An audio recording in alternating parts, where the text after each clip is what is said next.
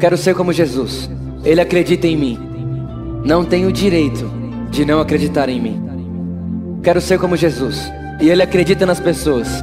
Não tenho direito de não acreditar nas pessoas. Quero ser como Jesus. E ele fez tudo por amor. Não temos o direito de não fazermos tudo por amor.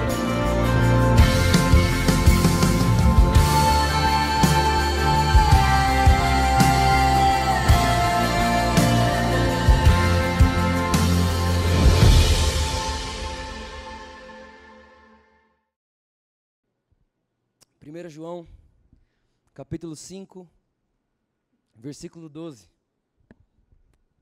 1 João, capítulo 5, verso de número 12. Eu vou ler só a primeira frase, olha só. Quem tem o filho tem a vida. Vamos ler junto? Um, dois, três e. Quem tem o filho tem a vida. Pronto, olha para cá. Essa palavra vida no original é a palavra zoe, que significa abundância de vida, que significa plenitude de vida. Nós estamos numa série aqui na igreja chamada Nova Aliança. Provavelmente já deve fazer uns oito, uns domingos que a gente tem falado só sobre isso aqui na nossa igreja. E esse é o último assunto que eu quero conversar com você sobre a Nova Aliança, pelo menos por enquanto, que é a prosperidade na Nova Aliança. Eu já queria te dizer de antemão que, diante de, de um cara que está aqui que me destravou tanto em prosperidade, eu me sinto um garoto falando com vocês aqui. Depois eu conto sobre isso, enfim. Mas a verdade é que existe uma realidade de prosperidade na nova aliança que nós precisamos entender. Só que, infelizmente, quando eu falei prosperidade, tem gente aqui que já deu um passo para trás. Você estava prontinho para me ouvir. Eu falei prosperidade. Você fez assim, ó. Tem gente que até faz assim, ó. Olha para o pessoal do lado de novo. Porque aconteceu que a palavra prosperidade ela foi completamente levada a um lugar que ela nunca deveria ter sido levada. E eu quero dizer um pouco para você hoje a respeito do que é a verdadeira prosperidade bíblica mediante a nova aliança, olhando tudo na ótica da nova aliança. Esse texto é claro que diz para mim e para você que quem tem o filho tem a vida, e nós estamos falando exatamente sobre isso aqui na igreja, nova aliança. E qual que é o fundamento da nova aliança? Vamos lá. A antiga aliança, o fundamento é o que eu posso fazer. Ou seja, Deus me trata mediante as minhas obras. Essa é a antiga aliança. Isso é o que existia antes da nova aliança.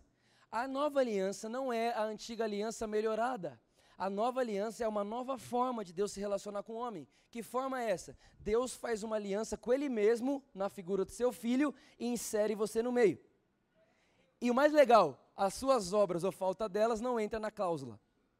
A cláusula é só o pai e o filho, e você está inserido. Ou seja, aquilo que você faz não muda nada na aliança, e aquilo que você não faz também não muda nada na aliança. Essa é a verdade da nova aliança. E eu me lembro de uma história que eu escutei alguns anos atrás, e essa história me marcou tanto, mas tanto, gente, que eu não esqueci dela nunca mais, só ouvi ela uma vez. E eu me lembro que quando eu escutei essa história, eu só sabia chorar. E a história é mais ou menos isso. Um homem, um velho, ele era bem velho, ele morava na Alemanha e ele era, ele, ele era milionário. E esse cara, ele era tão milionário que o hobby dele foi comprar quadros famosos. Então ele era um cara que os quadros famosos ele tinha todos. Era tudo dele os quadros. Ele era um amante de quadros, era o hobby dele, gastar com quadro. E esse cara, ele já tinha perdido a esposa e tudo que tinha sobrado para ele era um filho. Só que nessa época, a Alemanha entrou em guerra. E quando a Alemanha entrou em guerra, todo jovem foi obrigado a ir servir o exército na Alemanha. E esse jovem foi chamado para isso. E ele não podia dizer não. Então ele foi. Quando esse menino está lá, com mais um tanto de soldados, contra um, um outro país, Acontece que eles são presos numa emboscada. Eles percebem que eles estão no meio de uma casa. E em volta dessa casa está lotado de gente, soldado, soldados do, do, do, do, inimigo, né? E eles não têm o que fazer. Eles começam a olhar um para o outro e falam assim: já era. Não tem o que a gente fazer, a gente vai morrer. E aí esse garoto, filho desse milionário, ele fala o seguinte: eu tenho uma ideia. Eu vou sair pela porta da frente. E quando eu sair pela porta da frente, eu vou sair dando um tiro de metralhadora para todo lado. Tá, tá, tá, todo mundo vai pôr atenção em mim. Quando todo mundo olhar para mim, vocês saem pela porta do fundo, ninguém vai ver vocês saindo. Aí na hora os outros 19 olhou para ele e falou assim: "Não, mas aí você vai morrer". Aí ele olhou e falou assim: "Não vou morrer, vocês vão viver". Aí beleza. Não, é só o começo ainda da história. Esse menino faz isso. Ele sai metralhando todo lado. Tá, tá, tá, todo mundo olha para ele e mata o menino. Só que enquanto estavam matando o menino, não perceberam que 19 jovens vup, entraram na mata que tinha atrás da casa e sumiram. Voltaram para a Alemanha. Quando eles chegaram na Alemanha, eles pensaram o seguinte: agora a gente vai ter que avisar o pai desse menino que o menino não vai voltar. E eles tiveram uma brilhante ideia. Um deles se lembrou e disse: Olha, esse velho, ele é um colecionador de quadros. Vamos levar um quadro pintado para ele do filho dele. Aí o que eles fazem? Vão no mercado. No mercado tinha um cara que fazia caricatura. Leva a foto do menino vestido com a roupa de soldado para o cara e fala: Você pode escrever, você pode fazer uma caricatura dessa foto para mim? E o cara faz a caricatura do menino, filho do milionário, no quadro. Um quadro baratinho assim. Uma caricatura feita no supermercado. Aí os meninos pegam aquele quadro e vai até a casa do velho. Chegando na casa do velho, a hora que o velho abre a porta e percebe que eles trazem um quadro com a foto do menino, ele já começa a chorar. Porque ele já imagina o que vem por aí. E aí os meninos olham para ele e falam assim: Olha, a gente veio até aqui para mais do que te avisar que seu filho morreu, mas a gente veio aqui avisar você que nós só estamos vivos porque seu filho morreu. Nós só estamos aqui agora porque seu filho morreu. E ele conta então para o pai daquele menino o ato heróico que aquele garoto tinha feito. E então ele pega o quadro e dá para o pai, pai do menino. E o pai do menino, sem pensar duas vezes, tira o quadro mais caro que ele tinha da sala. E no lugar do quadro mais caro que ele tinha na sala, ele bota o quadro do filho. Aquele homem já era velho e com, com certeza absoluta a morte do filho dele levou ele a envelhecer muito mais rápido e a acabar morrendo mais rápido do que ele morreria. E acontece que quando ele estava para morrer, ele deixou um testamento. E o testamento era o seguinte: quando eu morrer, pega meus quadros, leva para um leilão, leiloe meus quadros e o dinheiro que vocês ganharem dos quadros ajude a reconstruir as cidades que foram né, destruídas pela guerra. E foi isso que foi feito. Então, quando aquele homem morreu, os caras que amam quadros ficaram felizes, porque agora vai ser leiloado os quadros milionários, o quadro que alguém sempre sonhou vai ir para leilão. E aí marcaram o dia do leilão e está lá o lugar lotado, cheio de gente. E aí o cara que vai fazer o leilão, ele vai começar o leilão, ele pega o quadro do filho. Primeiro quadro que ele pega é o do filho. Ele pega o quadro do filho na mão, levanta e fala: Gente, a gente vai começar por esse quadro aqui. Quando ele faz isso, o povo que entende quadro olha para ele e fala: Não, mas ninguém quer esse quadro. Esse quadro quem pintou foi o carinha do mercado. A gente não quer esse quadro, não. A gente quer os quadros de verdade, os quadros famosos. Ele fala: Não pode, gente, está escrito aqui no testamento: ó, o primeiro quadro a ser leiloado deve ser o quadro do filho. E, gente, ninguém queria pegar o quadro do filho. De repente, uma senhora no fim do salão levanta a mão e fala: Eu quero. Aí fala: Então vem aqui e vai pagar o lance mínimo. Ela vai até lá na frente. Quando ela chega lá na frente, ela fala assim: Eu posso falar? E fala: Pode. Ela pega o microfone e fala: Olha, eu fui a empregada deles durante a vida inteira. Eu via o tanto que esse pai amava esse menino. Eu vi o tanto que esse pai deu a vida por esse menino. E eu também vi o que o pai se tornou quando trouxeram a notícia que ele tinha morrido. E eu vi as horas que esse pai ficou olhando para esse quadro com saudade do filho dele. E eu estou comprando esse filho aqui agora por consideração ao amor que tinha o pai pelo filho. Mulher pega o quadro e volta para o lugar dela. Quando ela está voltando para o lugar dela, o cara que faz o leilão pega o martelo e bate e fala: o leilão acabou. Todo mundo olha e fala: como que o leilão acabou? Acabou de começar. É agora que vai começar a parte boa. Os quadros milionários vão começar a ser vendidos agora. E aí o cara que está fazendo leilão fala: não, o leilão acabou. Mas por que, que acabou? Porque está escrito no testamento: quem levar o filho, leva todo o resto. Não, você não entendeu o que eu falei, não. Quem tem o filho, tem tudo.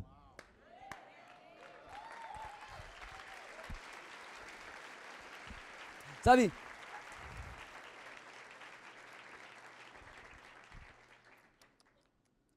Uma mulher chegou em mim aqui hoje de manhã mesmo. Veio ela e o pastor dela.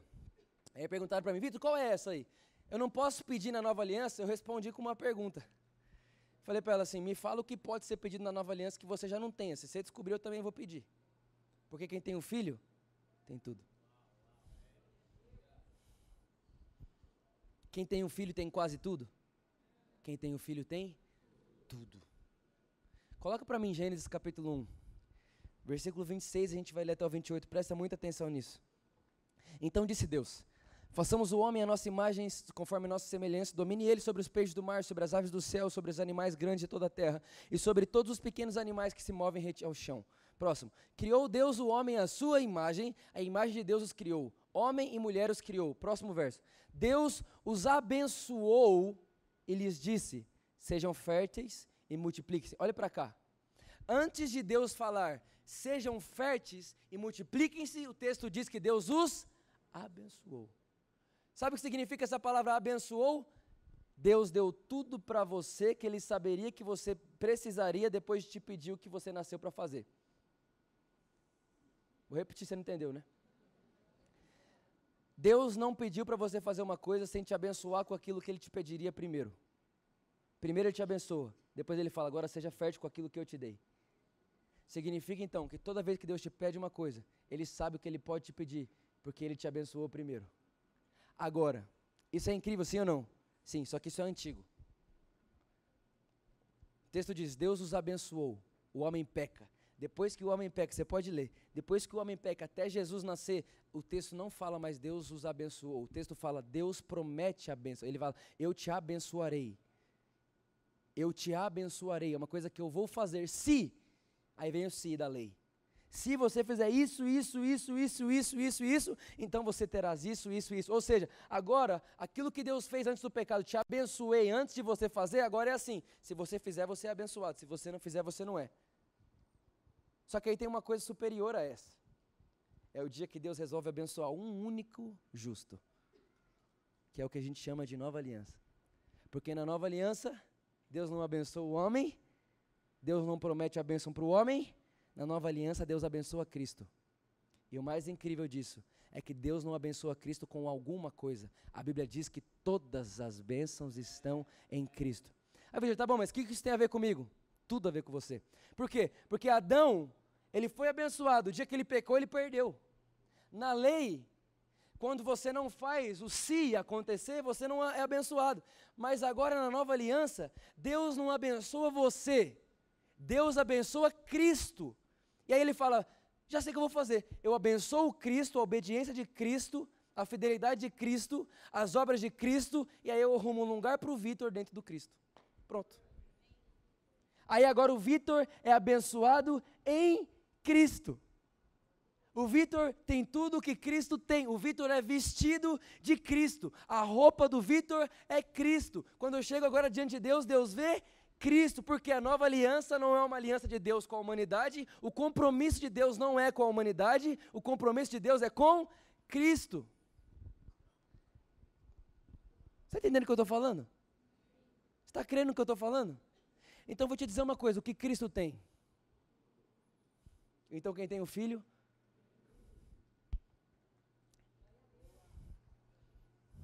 Então eu te pergunto: tem que pedir?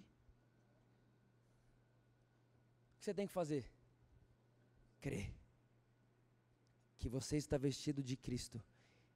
E alguém um dia disse uma coisa muito interessante: exalte o Calvário, exalte a obra consumada, e a obra consumada exalta você.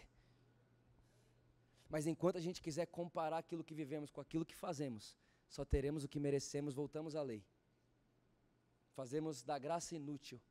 Mas a nova aliança não. É o compromisso do pai com o filho. Eu sou inserido no meio e a minha vida não entra na cláusula.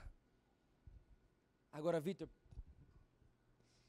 como que isso pode ser verdade? Aí você vai ter que entender a bondade de Deus. Deus foi tão bom que ele fez isso sem eu poder pedir.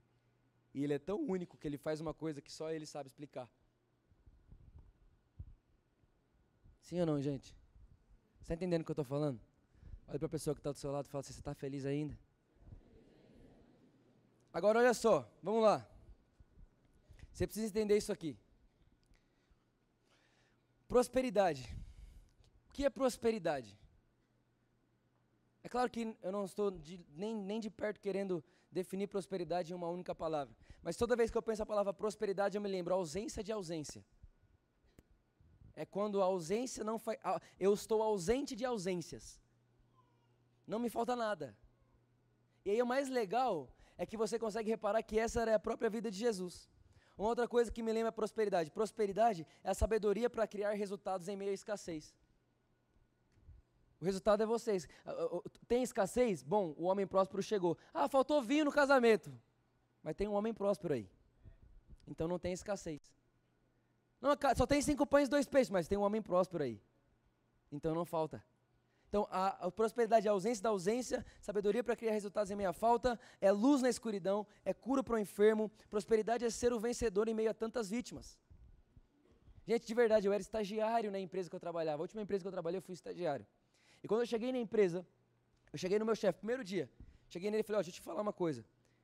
Jesus falou para mim, falei para ele assim, Jesus falou para mim que essa é a última empresa que eu trabalho.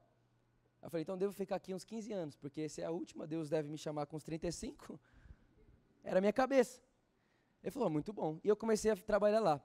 E aí eu me lembro que teve uma época que entrou numa crise gigantesca a empresa, mas gigantesca. Foi um mandado embora, outro mandado embora, outro mandado embora. Sabe assim, 10 mil ao meu lado, mil ao meu esquerdo.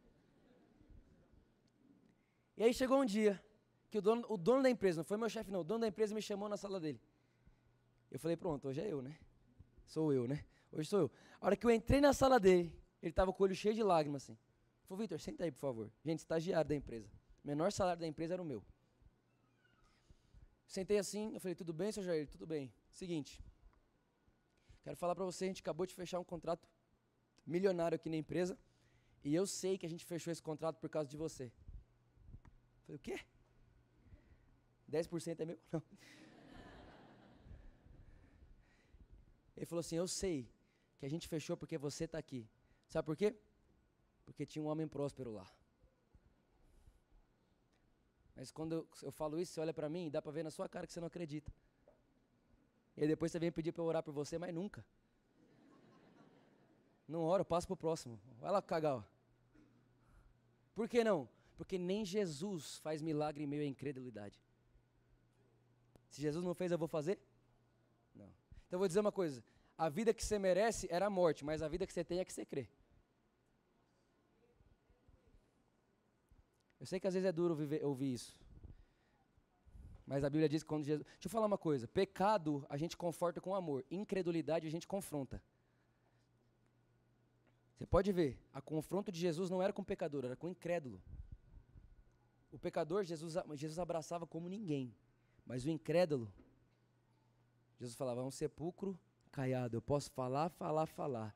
E nada do que eu falo resolve. Porque é incredulidade. Eu vou dizer uma coisa para você: o que afasta você da vida abundante, da Zoe, que quem tem um filho tem a vida, não é a sociedade, não é a sua família que você considera ser o motivo de você viver essa vida, é a incredulidade. Quem está entendendo o que eu estou falando aqui? Agora, olha só, coloca para mim lá, por favor, Lucas capítulo 5. Eu quero falar com você três frases. Eu quero falar três frases. Eu quero que você anote essas frases na sua. Faz a tatuagem na testa com essas frases. Três frases que você não pode esquecer de uma mente próspera. A primeira. A primeira. Eu posso fazer. A segunda. Mais do que, do que necessário. E a terceira nada é impossível. E agora eu quero mostrar isso para você na vida de Jesus. Primeiro, eu posso fazer, segundo, mais do que o suficiente, terceiro, nada é impossível. Olha o que diz aqui, Lucas capítulo 5, verso 1. Certo dia Jesus estava perto do lago de Genezaré, e uma multidão comprimia de todos os lados para ouvir a palavra de Deus. Viu à beira do lago dois barcos, deixando ali, deixado ali pelos pescadores que estavam lavando as suas redes. Entrou num dos barcos que pertencia a Simão e pediu-lhe que o afastasse um pouco da praia. Então sentou-se e do barco ensinava o povo. Tendo acabado de falar, disse a Simão: Vá para onde as águas são mais fundas, e a todos lancem as redes para a pesca. Simão respondeu: Mestre, esforçamo-nos a noite inteira e não pegamos nada, mas porque és tu quem está dizendo isso, vou lançar as redes. Quando o fizeram, pegaram tal quantidade de peixe que as redes começaram a rasgar-se. Então fizeram sinais a seus companheiros no outro barco para que viessem ajudá-lo. E eles fizeram, e eles vieram e encheram ambos os barcos, a ponto de quase começarem. O que estava fazendo no barco, gente? Tem gente que é tão incrédulo que fala, isso, isso aí deve ser catástrofe. Lógico que não, era a palavra de Deus. Quero te ensinar alguma coisa nesse texto. Primeira, você tem que entender uma coisa. Jesus é carpinteiro. Pedro é pescador. Então a primeira coisa esquisita que tem aqui é um carpinteiro dando conselho para um pescador pegar peixe. Imagina, Pedro nem era só um pescador, ele era dono de uma empresa de pescar. Aí chega um carpinteiro e fala para ele o quê? Vai lá, volta mais fundo. Só que você tem que entender, Pedro estava sem dormir, porque ele tinha pescado a noite inteira. E não tinha pego nenhum peixe. Aí um carpinteiro olha para ele e fala: Vá um pouco mais fundo. Mas o que, que mudou, Jesus? Presta atenção nisso aqui.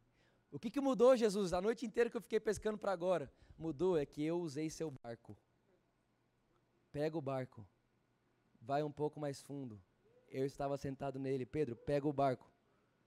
Vai um pouco mais fundo. Aí ele vai. Ele vai um pouco mais fundo. Lança a rede. E a Bíblia diz que a rede começa a querer rasgar de tanto peixe. Tanto peixe que começa a pular dentro da rede de Pedro. A ponto de a Bíblia dizer que ele começa a chamar os vizinhos dele.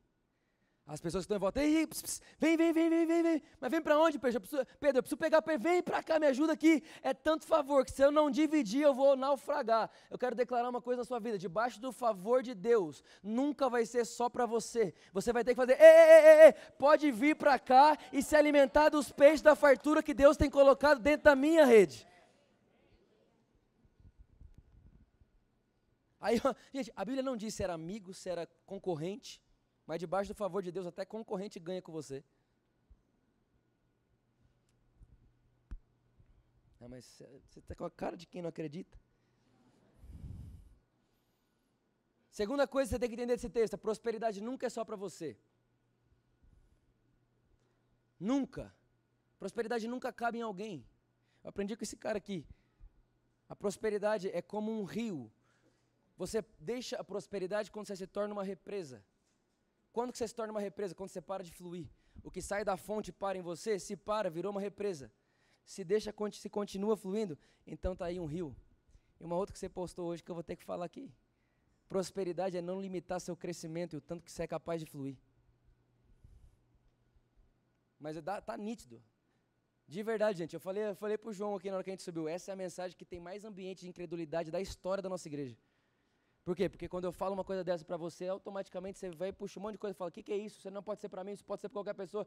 Na verdade, não, isso está na palavra de Deus. Se você não quer acreditar nisso, faz o seguinte: pega a Bíblia, deixa ela de lado e vaza. Porque isso é tão verdade quanto a salvação do homem. Você acredita que você é salvo? É do mesmo jeito que você tem que acreditar que você é próspero. Não é porque é mais fácil acreditar que você é salvo do que próspero. Porque a salvação você ganhou e a prosperidade você acha que você tem que conquistar. Deixa para lá. Salvação você ganhou e você acha que você pode ser salvo, mas a prosperidade, porque você acha que você tem que conquistar, fala, não, isso não é para mim. Deixa eu te falar uma coisa. Você ganhou a vida. E sabe qual é o, o último significado que eu quero falar sobre a palavra Zoe? Zoe é a vida do tipo de Deus.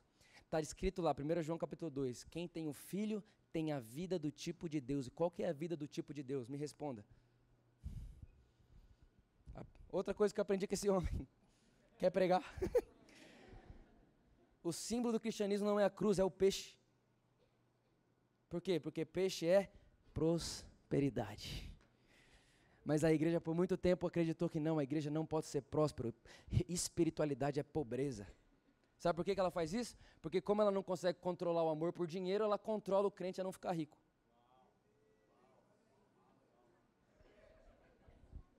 Então tudo aquilo que você não pode controlar, você proíbe. Fácil. É a mesma coisa que fizeram com, com bebida alcoólica. Já que não pode controlar, proíbe. E aí fica um monte de gente dentro da igreja só pensando que é verdade, que alguém fala pode, não pode, pode, não pode, e a gente volta para uma caixa. Só que a Bíblia diz para a liberdade Cristo vos libertou.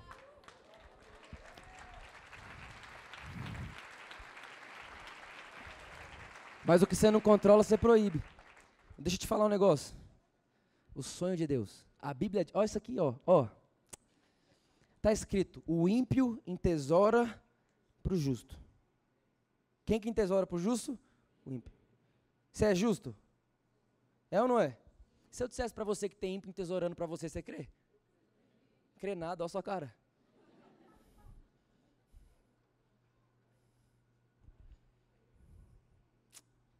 Ah, Jesus, ajuda a gente aqui, por favor. Terceira coisa, você tem que entender que não tem a ver com você, a bondade de Deus. O que acontece? Quando Pedro pega esse tanto de peixe, a Bíblia diz que ele sai correndo.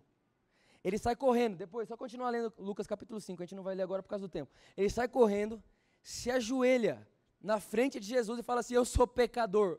É tipo, o que, que perguntou isso para ele? Por que, que ele está falando isso? Simples. Toda vez que você vê a bondade de Deus, você se arrepende. Está escrito em Romanos capítulo 2. Vocês, não, vocês se esqueceram que o que faz você se arrepender é a bondade de Deus e não tanto que você é ruim? Ah, não, gente, vocês estão. Pelo amor de Deus. Olha aqui, sabe qual que é o arrependimento mentiroso? É quem se arrepende porque se acha ruim. O verdadeiro arrependimento não é porque eu me acho ruim, é porque Deus é bom demais para ser verdade. O arrependimento que dura. Sabe aquele arrependimento que. Para, teve, perguntaram para mim, Vitor, eu me arrependi 30 vezes. Mentira, ninguém se arrepende 30, 30 vezes. É uma vez só. Porque o arrependimento que você faz 30 vezes é o arrependimento que você se arrepende olhando para você, o tanto que você é ruim. Mas o arrependimento que a Bíblia chama você é o arrependimento de mudar sua mente, ou seja, tira o olho de você. Bota o olho nele. E ele diz para você quem você é e não o espelho. Ah, aí já era, gente, pelo amor. Quarta coisa, a prosperidade está no meu dia a dia. Deixa eu te falar um negócio. Imagina só, Jesus olha para Pedro e fala: Pedro, faz o seguinte, vou prosperar você, vai construir tenda, dá certo? Não, por que não? Porque Pedro é pescador. Agora, ó a desculpa da maioria das pessoas: não, prosperidade é para o cara que sabe fazer aquilo lá, o que eu sei fazer aqui não prospera, não. Pois é, você ainda acredita que prosperidade é o que você pode fazer? Prosperidade é a palavra de Deus. Pedro olha para Pedro e fala: Pedro, o que você sabe é pescar? Vai, vai para o mar pescar. Deus seria mal se ele pedisse para você prosperar numa área que você não sabe fazer. Ah, não, mas eu não posso. Não, não é que você não pode, é que você não crê. Poder você pode todas as coisas.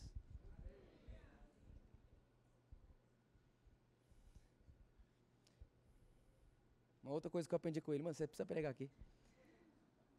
Você precisa se irar enquanto você me escuta falar isso. Se você não está ficando irado com a verdade que você vive hoje, enquanto você ouve a de verdade, tem alguma coisa errada. Você precisa sair daqui indignado.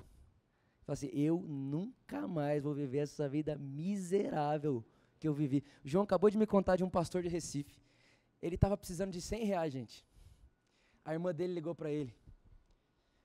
Tudo bem com você? Estou bem. Você está precisando de alguma coisa? Não. E a mente dele, fala para ela, lá tem 100 reais, você não tem. Estou precisando de nada. Ele desligou o telefone e falou assim, Deus, obrigado, porque eu não preciso de nada. Porque a sua palavra diz que o Senhor já supriu todas as minhas necessidades em glória. Pergunta quanto tempo depois tava, já tinha provisão do que ele tinha acabado de crer. Quem aqui escutou a mensagem da oração da nova aliança? Quem aqui passou a orar na nova aliança? Quem aqui teve a vida de oração transformada? Quem aqui viu resultados transformados? É óbvio, padrão, normal. Mudou a forma de crer, vai mudar o, fruto. Quando você crê na obra consumada, o fruto cheira a Jesus. Quando você crê na sua obra, vai ter seu cheiro. Quando você crê na obra dele, tem o cheiro dele. Simples. Você entendendo o que eu estou falando aqui, sim ou não? Eu estou indo para um lugar, eu quero chegar num, num, último estágio aqui, até lá eu vou fundamentando para você. Outra coisa acontece em Mateus 17. Não vou abrir o texto não. Mas Jesus, quem cuidava do dinheiro de Jesus era Judas. É o que acontece? Jesus estava só com Pedro. Judas tinha, sei lá onde ele estava. Jesus estava só com Pedro. Aí o povo vai cobrar o imposto de Jesus e de Pedro. Só que quem tinha o dinheiro de Jesus?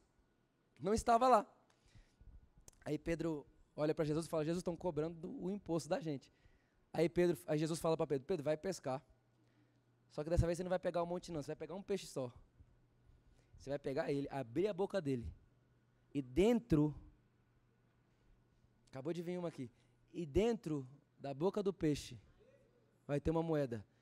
Por que, que Jesus não falou para Pedro? Pedro, vai lá, pesca e vende o peixe e paga o imposto. Porque vender o peixe que o Pedro pode conquistar, a glória é de Pedro.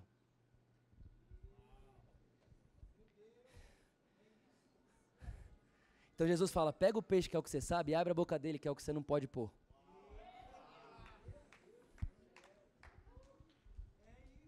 Três pessoas acreditaram. Recebe aí, em nome de Jesus.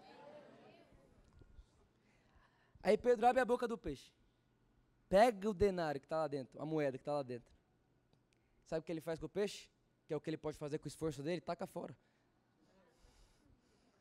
Porque quando Jesus aparece, o que você faz é legal. Até que você abre a boca e vê o que você não pode fazer. Você está crendo no que eu estou falando aqui, sim ou não? Um outro momento. Essa história você já conhece. Jesus está pregando para uma multidão. O povo está com fome. Jesus olha e fala: Vamos dar de comer para eles. Ué, Jesus, mas não tem que comer nem se a gente tivesse muito dinheiro, a gente teria como pagar comida para todo mundo. Jesus fala: mas o que, que tem aí? Cinco pães e dois peixes. Jesus pega os cinco pães e dois peixes e alimenta uma multidão. E no final sobra 12 cestos de pães. Você não vai ver Jesus pondo a mão em nada e colocando só o suficiente na mesa. Toda vez que Jesus faz qualquer coisa, sobra. É por isso que a Bíblia diz que na lei, Moisés foi construir o tabernáculo. Moisés teve que falar assim: gente, para de dar dinheiro. Vocês estão dando demais. Já tem mais do que suficiente aqui. Se na lei era assim,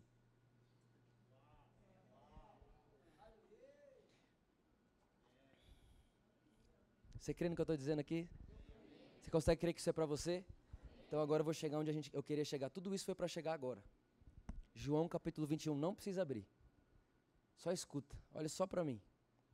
Jesus morre. E aí ele ressuscita. Quando ele ressuscita, adivinha o que ele faz? Ele vai para a praia.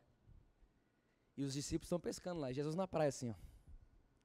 Aí a Bíblia diz que Jesus, que Jesus não, que os discípulos, eles veem Jesus na praia, mas não o reconhecem. Ou seja, eles viram Jesus, aparentemente, mas não o reconheceram.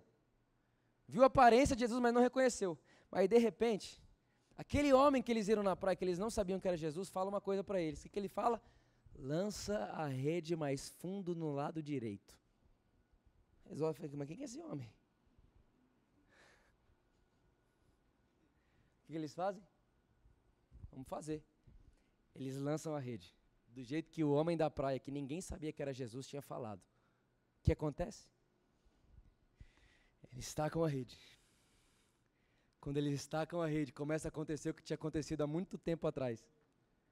Começa a vir tanto peixe, tanto peixe, tanto peixe, mas tanto peixe, mas tanto peixe, mas tanto peixe que a Bíblia diz que Pedro olha e fala: é Jesus, porque Jesus não quer ser reconhecido pela aparência, Jesus quer ser reconhecido pela Sua palavra. E quando Pedro ouve a palavra e faz o que ele disse, começa a perceber, está entrando peixe demais, vai estourar a rede. A Bíblia diz que do jeito que ele estava nu, ele pula na água e vai nadando até Jesus. Ele fala: Meu Deus do céu, tudo pode passar. Ele morre, ele ressuscita, mas tem uma coisa que não muda: quando ele fala, acontece. Onde ele fala, existe abundância. Quando ele fala, as coisas acontecem, existe a prosperidade. Quando ele fala, quando ele fala, Deus não quer ser reconhecido pela aparência, Deus quer ser reconhecido pela palavra dele. É por isso, não, gente, aqui, é por isso que quando Jesus está andando com aqueles dois discípulos no caminho de Emaús, quem lembra? A Bíblia diz o quê? Que ninguém reconhecia Jesus pela aparência. Mas aí o que, que a Bíblia fala? Que Jesus começou a explicar para eles, desde Moisés, o que haveria de vir. E ele começa a falar de Cristo, Jesus falando de Cristo e Moisés. E ele começa. Começa Cristo, Cristo, Cristo, Cristo, Cristo, Cristo, Cristo, Cristo. Quando senta na mesa, eles reconhecem Jesus. Por quê? Porque o desejo de Deus não é ser reconhecido pela aparência, mas pela palavra. E alguém fala, Vitor, que palavra é essa? Deixa eu te dizer uma coisa: a palavra de Deus não é uma escrita. A palavra de Deus não é uma coisa que alguém escreveu. A palavra de Deus é o próprio Cristo.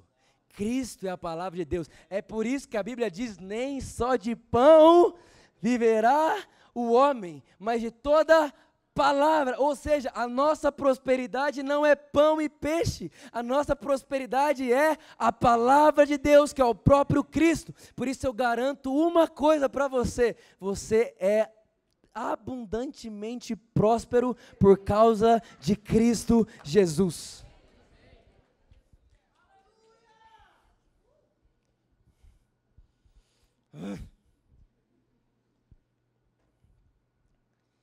500 vezes a Bíblia fala sobre oração. Que menos de 500 sobre fé e mais de duas mil sobre prosperidade. Eu li isso num livro esses dias. 500 vezes sobre oração, menos de 500 sobre fé e mais de duas mil menções na Bíblia sobre prosperidade financeira. O que você acha que Deus está querendo dizer? Deus acredita que o melhor lugar do mundo para ter dinheiro é a igreja. Quando eu falo igreja, eu não estou falando pastor. Eu estou falando o povo de Deus. Porque não tem ninguém que sabe fazer melhor com dinheiro do que o povo de Deus.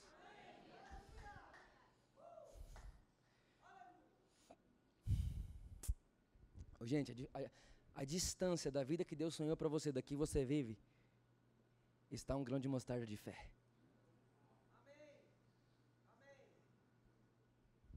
A vida que você vive, da vida que Deus sonhou para você, está um grão de mostarda. Isso não te irrita?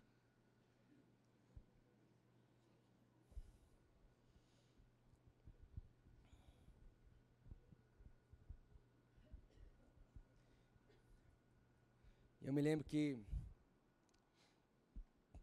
eu fiquei um ano e meio mais ou menos nessa empresa que eu tinha falado para vocês. E aí eu saí de férias e na volta das minhas férias eu seria efetivado. Só que nas minhas férias Jesus falou para mim, Vitor, acabou. Pode deixar de fazer isso. Gente, só que na época eu não tinha nada para fazer não, eu saí para nada. Eu falei, Jesus, mas eu vou fazer o quê? Jesus falou, Vitor, acabou. Eu falei, tá bom.